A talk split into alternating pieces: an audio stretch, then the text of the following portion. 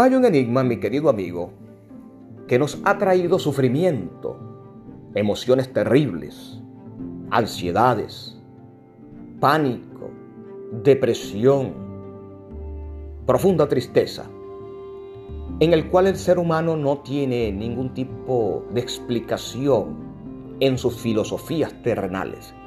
Aún la ciencia, de manera biológica, ha dado algunas explicaciones, pero en sí no ha dado esperanza para este enigma. Pero la Biblia me habla de este enigma de manera clara y el Hijo de Dios lo explicó con su propia vida y en su propio Evangelio.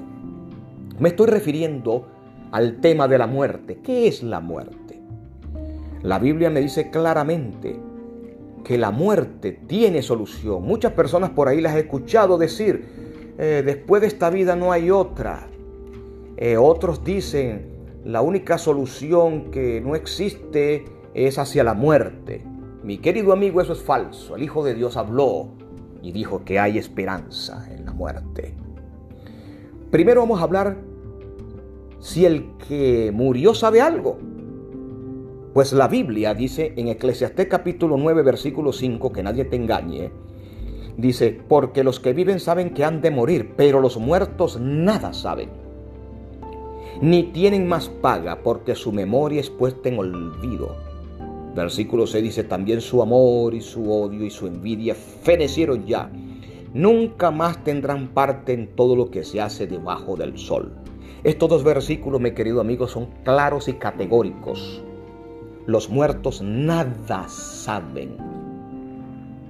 Nos mintieron cuando nos dijeron que alguien está en el cielo, tu abuelo, tu papá, tu familiar te está en el cielo y te está felicitando por la graduación que acabas de tener y están contentos en el cielo. La Biblia dice que no saben nada. Nos mintieron al decir que los muertos eh, se van al cielo, van a la gloria celestial. Eso no existe, eso no es real, la Biblia no explica eso. La Biblia dice que no saben absolutamente nada, nada, ni tienen más paga. Muchas personas nos dicen, no es que el ánima está en pena y, está pagando lo que hizo en vida. No es así. Dice que su memoria es puesta en olvido. Y usted me dice, eh, hermano, pero ¿y cuando una persona muere no entrega su espíritu a Dios? Sí, la Biblia dice eso, pero ese espíritu no es consciente fuera del cuerpo. Simplemente ese espíritu y la identidad que Dios tiene guardada en los libros celestiales, que cuando nos vaya a resucitar, simplemente cuando Él venga a resucitar, devuelve la identidad a esa persona que los tiene en los libros celestiales y usted va a poder disfrutar nuevamente de su familiar, porque Él le devolverá la vida, le devolverá su identidad, su carácter y va a obtener la capacidad maravillosa y feliz de poder abrazar su familiar. Eso lo explicó Jesús también en la tumba de Lázaro, cuando su gran amigo enfermó. Y entonces el Señor Jesús le dijo, nuestro amigo Lázaro duerme. Eso está en Juan capítulo 11. Duerme. Él no dijo, nuestro amigo Lázaro está en el cielo, en la gloria celestial duerme. Eso es lo que es el sueño de la muerte. Voy a despertarle. Ya ustedes conocen algo de la historia. Jesús se paró en la tumba de Lázaro y le dijo, Lázaro, ven. Lo llamó, ven fuera. Para que un muerto pueda estar con nosotros, el real, el que usted despidió, tienes que esperar la segunda venida de Cristo cuando el Señor lo resucite. Cuando el Señor venga a hacer el juicio a todo ser humano, vivos y muertos. Él viene a resucitar a todos los muertos. Según Juan capítulo 5, lo puede usted leer junto conmigo. En Juan capítulo 5, el versículo 28, Jesús dice esta gran verdad. No os maravilléis de esto, porque vendrá la hora cuando todos los que están en los sepulcros oirán su voz. Todos los que están en donde, dice el texto, el 28, en los sepulcros. Y los que hicieron lo bueno saldrán a resurrección de vida. Ahí está la promesa, resurrección de vida. Mas los que hicieron lo malo a resurrección de condenación. Hay personas que no quisieron nada con Dios se murieron. Los van a resucitar, pero no para darle vida eterna, sino para aniquilarlos totalmente, para perdición eterna. Por eso que debemos aceptar a Cristo en vida, aceptar sus mandamientos y aceptar lo que Él mandó.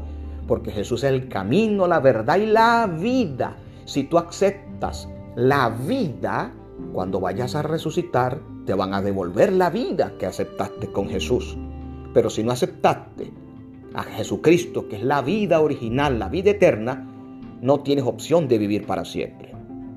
Ahora, muchos preguntan, bueno, ya usted está explicando de que Lázaro estaba dormido, que cuando Jesús fue a resucitar a la hija de Jairo, dice la Biblia, estaba dormida. Eso es lo que enseña las escrituras. Yo prefiero creerle a Dios en las escrituras, creerle a Jesús y no a las especulaciones de las religiones falsas de este mundo. Entonces muchos dicen, no, pero yo hablé con mi abuela, mi abuela murió, o yo hablé con, con un santo tal que me hizo, después de muerto, me hizo un milagro. Y respetando las religiones, pero es necesario hablarla. El Papa Juan Pablo II ya muerto me hizo un milagro. O el doctor fulano de tal que murió me hizo un milagro. Con mucho respeto, mi querido amigo, hablando de las Sagradas Escrituras y hablando de la verdad. Y en los últimos días donde estamos, eso es una falsedad. Satanás le interesa que usted crea que los muertos siguen estando conscientes para engañarlo. La Biblia dice que Satanás es un ángel poderoso que tiene más años que usted en este mundo que no necesita autobuses para trasladarse, que no necesita aviones, viaja por todas partes de la tierra con todos sus ángeles engañando, habla los idiomas que usted ni se imagina. Él, como un ser espiritual, sabe engañar, sabe cómo hablaba a esa persona cuando murió. Sus ángeles caídos le pusieron muchas tentaciones y saben que esa persona cómo, le, cómo hablaba y, cómo, y qué le gustaba. Cuando usted invoca a un muerto o va a hablar con un espiritista o a hablar con cualquier brujo y que le trae a su hijo o a su hija que falleció, ahí se está presentando es un ángel caído, es un demonio disfrazado de esa persona. No es ese fallecido que estaba ahí. No es aquella persona que usted despidió y que cree y que quiere mucho o que quiso mucho.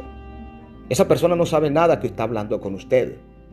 Pero Satanás, para mantener su mentira que la inventó desde el jardín del Edén, cuando usó una serpiente para engañar a Eva.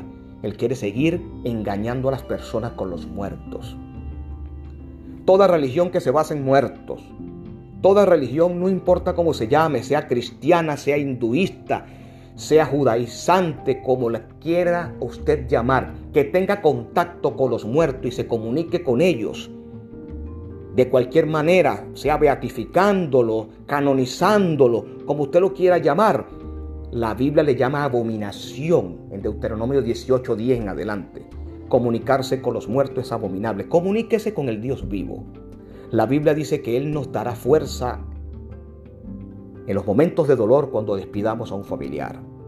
En 1 Tesalonicenses capítulo 4 del 13 en adelante me habla de la resurrección. Dice que debemos consolarnos porque Jesús prometió que iba a venir a resucitar a los muertos.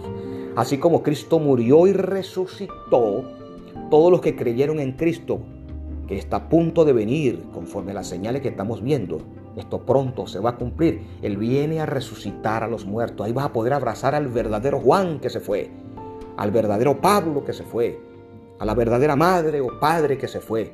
Pero no un fantasma que te hace aparecer allí un brujo imitando una voz, sabiendo que nunca lo vas a poder abrazar ni vivir otra vez con esa persona porque es simplemente un fantasma. No te dejes engañar, ese no es tu familiar.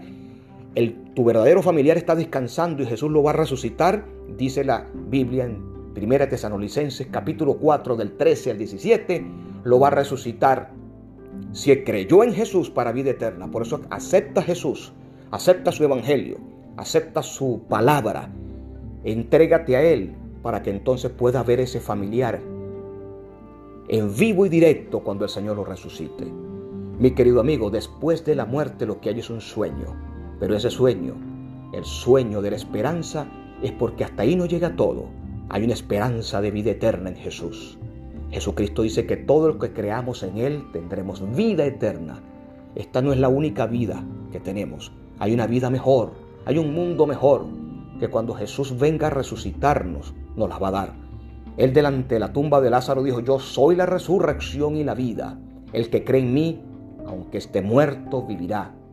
Juan 11, versículo 25. Y dice, todo el que crea en mí, no morirá eternamente. Créele a Jesús, créele a su palabra. Así que entonces la gran esperanza de la resurrección agarra este enigma y le da una respuesta clara al enigma de la muerte, donde Jesús es la vida y nos va a regalar la vida eterna cuando regrese por segunda vez. Que Dios te bendiga ricamente.